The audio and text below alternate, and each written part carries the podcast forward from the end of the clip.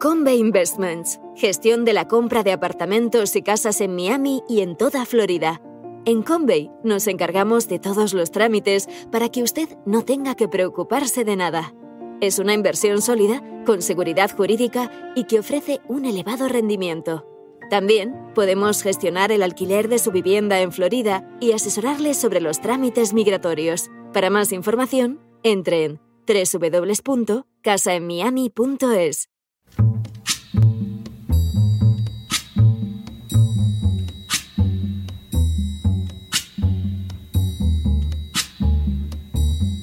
La voz con César Vidal, desde el exilio.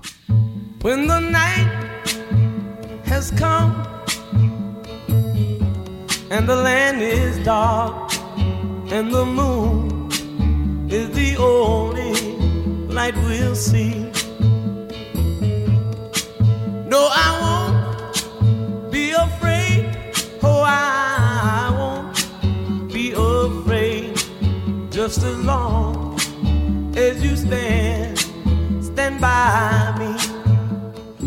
Buenos días, muy buenas tardes, muy buenas noches y muy bienvenidos a esta nueva singladura de la voz. Soy César Vidal, hoy es el jueves 6 de octubre de 2022 y me dirijo a los hispanoparlantes de ambos hemisferios, a los situados a uno y otro lado del Atlántico y como siempre lo hago desde el exilio. Corría el año 985 después de Cristo, y más concretamente el día 5 de mayo, cuando el caudillo musulmán Almanzor salió de Córdoba en dirección a Barcelona. Barcelona había sufrido más de ocho décadas de ocupación musulmana, pero gracias a la intervención de los reyes francos había conseguido emanciparse siquiera en parte de ese dominio. De hecho, el conde barcelonés Suniario I había logrado una cierta autonomía del dominio islámico a cambio de aceptar someterse a la autoridad del califa cordobés Abderramán III. Su hijo y sucesor, Borrell II, mantuvo su sumisión al califato de Córdoba mediante el envío de embajadas de vasallaje ante Abderramán III y Alaquén II en los años 950, 966, 971 y 974. A pesar de la sumisión del conde de Barcelona al califato, la situación cambió de manera radical al llegar al poder Almanzor. Convencido el caudillo musulmán de que el terror era la mejor táctica para mantener a raya a los minúsculos estados del norte de la península, Almanzor lanzó ataques contra el condado de Barcelona en el año 978, en el 982 y en el 984. Ataques de los que fueron víctimas Tarragona, la llanura de Barcelona y Gerona. Ahora, en el año 985, Almanzor fue subiendo por la costa del Mediterráneo en dirección a Tarragona. El conde barcelonés intentó enfrentarse con él, pero al no contar con el respaldo del rey franco, fue derrotado en toda línea por Almanzor. En el curso de los días siguientes, el Panadés, Llobregat y Vallés fueron asolados por las fuerzas de Almanzor, viéndose asimismo arrasados los monasterios de San Cugat del Vallés, San Pablo del Campo y San Pedro de las Puellas. En paralelo, los habitantes de Moncada, Ripollet, Sardañola, Vilapiscina y San Cugat huyeron despavoridos hacia Barcelona en busca de refugio. Los barceloneses no pudieron resistir ni siquiera una semana el asedio de Almanzor. Finalmente, Barcelona fue tomada y saqueada, y todos sus habitantes fueron muertos o reducidos a esclavitud y deportados a Córdoba. La ciudad literalmente se vio reducida a cenizas. En el camino de regreso, las tropas de Almanzor saquearon una vez más el territorio.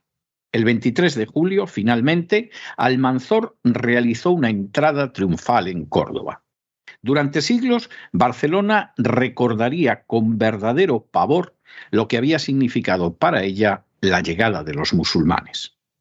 En las últimas horas hemos tenido nuevas noticias sobre la presencia musulmana en Cataluña. Sin ánimo de ser exhaustivos, los hechos son los siguientes. Primero, Durante décadas, los sucesivos gobiernos nacionalistas de Cataluña estimularon la inmigración islámica por delante de otras como la hispanoamericana. La razón fundamental es que al no tener como lengua madre el español, suponían que los musulmanes adoptarían el catalán con más facilidad, aumentando la población de Cataluña que no tiene ningún tipo de vínculos con el resto de España. Segundo, esta política del nacionalismo catalán ha tenido como consecuencia directa que Cataluña sea la región de España con un mayor número de musulmanes. Tercero, de hecho, a día de hoy, los musulmanes de origen extranjero en Cataluña superan ampliamente el millón de personas, lo que significa que al menos constituyen la sexta parte de la población. Cuarto, aunque el número de pakistaníes es elevado, la mayoría de esos musulmanes, de los que centenares de miles son inmigrantes ilegales, es marroquí.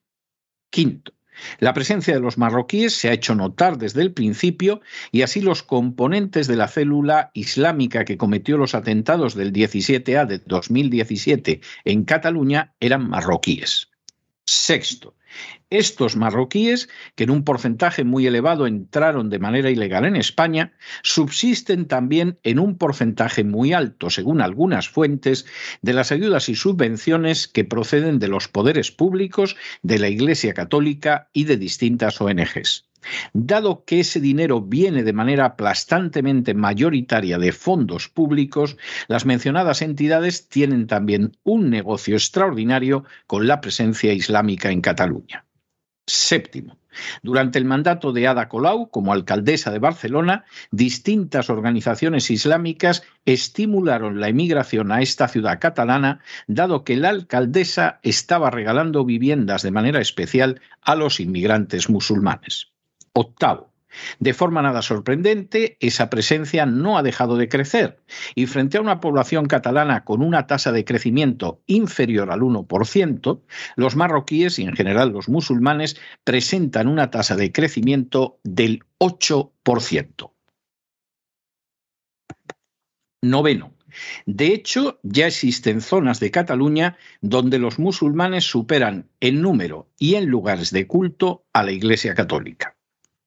Décimo, de manera estratégicamente inteligente, esos marroquíes llevan apoyando desde hace años la independencia de Cataluña. Un décimo. Así, en el año 2010, el imán de la mezquita de Lérida, Adel Wahab Hussi, llamó en el curso de una predicación a la reconquista islámica de Cataluña, señalando que un paso previo era apoyar el independentismo catalán.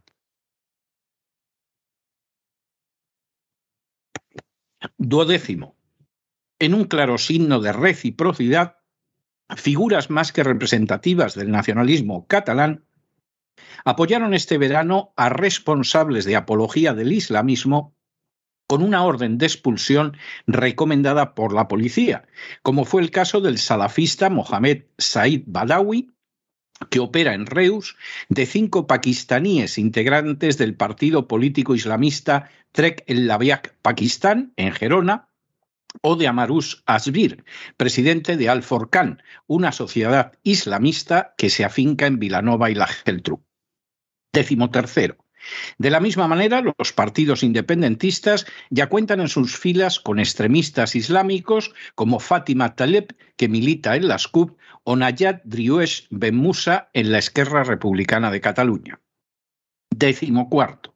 No deja de resultar significativo cómo estas militantes islámicas del nacionalismo catalán siempre aparecen en público con el velo islámico, el mismo que han quemado miles de mujeres en Irán, provocando el aplauso de los medios occidentales.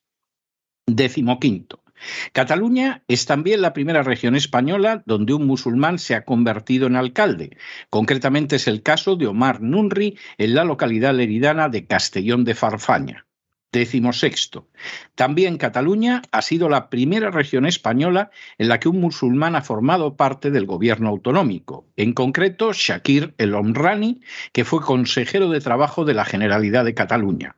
Colaborador activo y directo en el proceso de independencia de Cataluña, en la actualidad ocupa varios cargos públicos.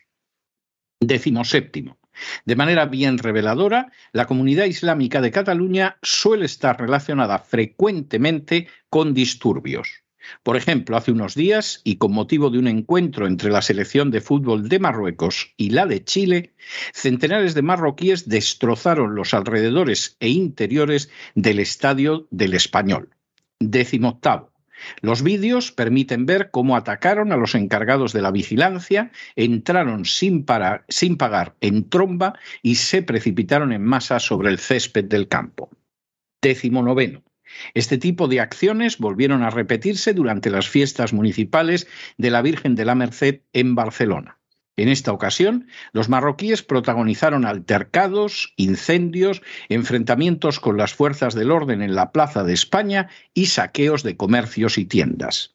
De forma bien significativa, los menas marroquíes robaban jamones para utilizarlos como proyectiles encargados de romper los escaparates de comercios como zapaterías. Y vigésimo, lejos de tratarse de una conducta excepcional, cualquiera que recorra Cataluña y en especial Barcelona puede percatarse de cómo hay zonas que ya están totalmente sometidas al control de bandas formadas por marroquíes y de gente procedente de otros países islámicos. El nacionalismo catalán ha conseguido reunir en su seno algunas de las manifestaciones más degradantes de la vida política y social a su corrección, a su corrupción proverbial, que se acerca a la no menos proverbial de los nacionalistas ucranianos, el nacionalismo catalán ha sumado el sectarismo, el liberticidio, la censura, la conversión de la educación en adoctrinamiento, el gasto público desafarado y un aldeanismo ideológico verdaderamente pasmoso. Todas esas características innegables del nacionalismo catalán son incompatibles con la construcción de una sociedad sana. Pero es que a ellas el nacionalismo catalán ha sumado una no menos peligrosa, que es la estupidez. Cuando los nacionalistas catalanes decidieron primar la inmigración islámica en Cataluña, pensando que de esa manera podría afianzar su hegemonía y acelerar el proceso de independencia sobre una población que no tenía vínculos con la lengua española y que por lo tanto abrazaría a la catalana sin dudarlo, con toda seguridad creyeron que protagonizaban un plan de genialidad histórica. La realidad, sin embargo, es que estaban sentando las bases para destruir Cataluña con una población que sufre el menor crecimiento demográfico de una España que se muere también en términos demográficos, Cataluña será en pocos años tan solo una provincia de Marruecos.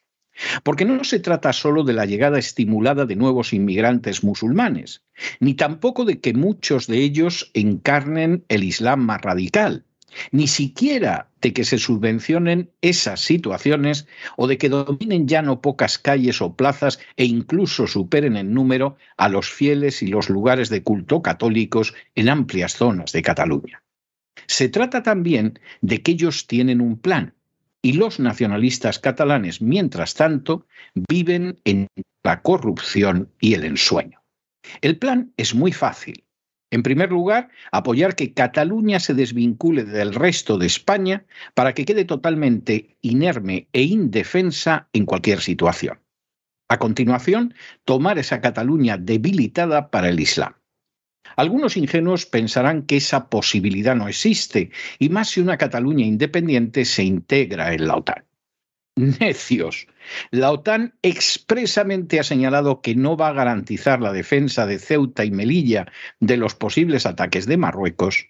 Y además la OTAN fue la responsable directa de la creación de la primera república de mayoría musulmana en Europa, una Bosnia que surgió del despedazamiento de la antigua Yugoslavia no deja de ser una paradoja escalofriante que aquellos que más han luchado por crear una Cataluña independiente constituyan un factor decisivo para que un día esa tierra ya no esté poblada mayoritariamente por catalanes, sino por marroquíes, y que pueda ser un mero protectorado de Marruecos, el reino frente a cuyas agresiones la OTAN no piensa defender a España. La historia presenta a veces estas paradojas. Pero no se dejen llevar por el desánimo o la frustración.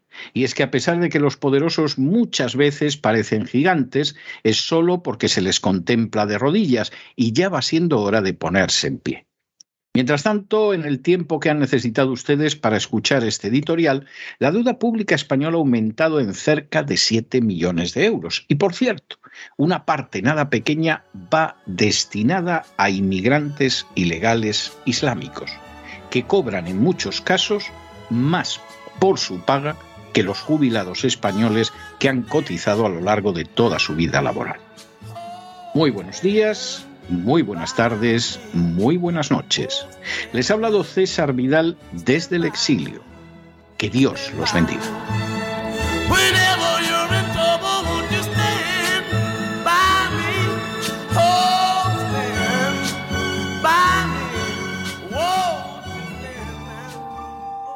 Esta sección está patrocinada por crowdfunding con el siguiente mensaje. Nuestro Señor Jesucristo, el único Dios verdadero, es misericordioso y nuestro Salvador.